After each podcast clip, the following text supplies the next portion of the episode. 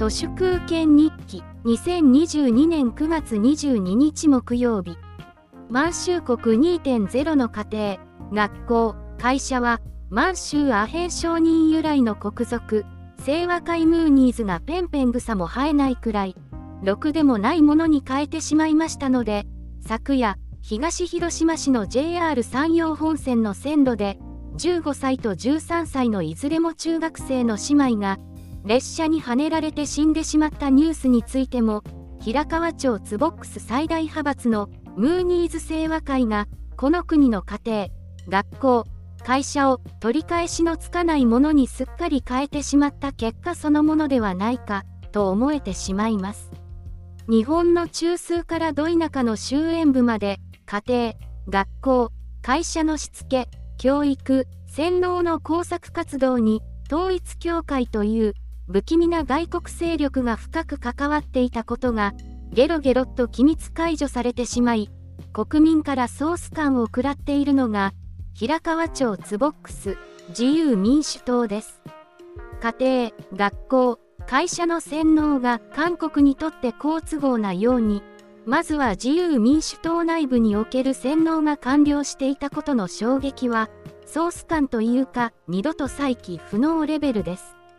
安倍晋三という国賊の死を悼む国賊層はやればやるほど統治の正当性をぶっ壊していく強力な破壊力があり超絶飯馬チョモランマでございます。安倍晋三はなぜ令和元年を5月1日なんていう中途半端な日付から始めたのか。はいその日こそが統一教会が韓国で始まった記念日だからです。雨風をしのげる温かい理想の家庭だと思っていたら床下が全て外国勢力の洗脳活動によってシロアリに侵食されて倒壊寸前。今の日本はそんな感じです。敗戦後の良き思い出の宿ったはずの家庭というイメージの入れ物がガラガラと音を立てて崩れ去ろうとしています。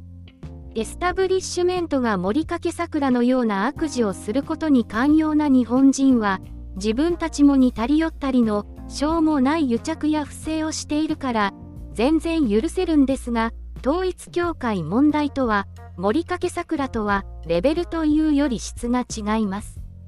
これは日本という共同幻想の破壊活動そのものです。これからさらにオリンピック疑獄の政界ルートが declass されると中枢から末端までありとあらゆる SZKGM エスタブリッシュメントの信頼がぶっ壊れますね。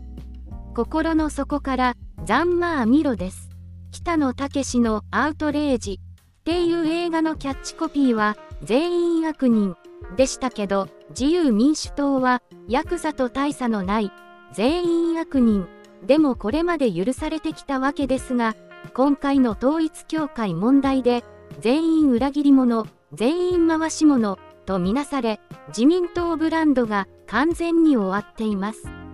もはや自由民主党と名乗っているだけで平川町からど田舎までほぼほぼ朝鮮カルトの倉庫とみなされます。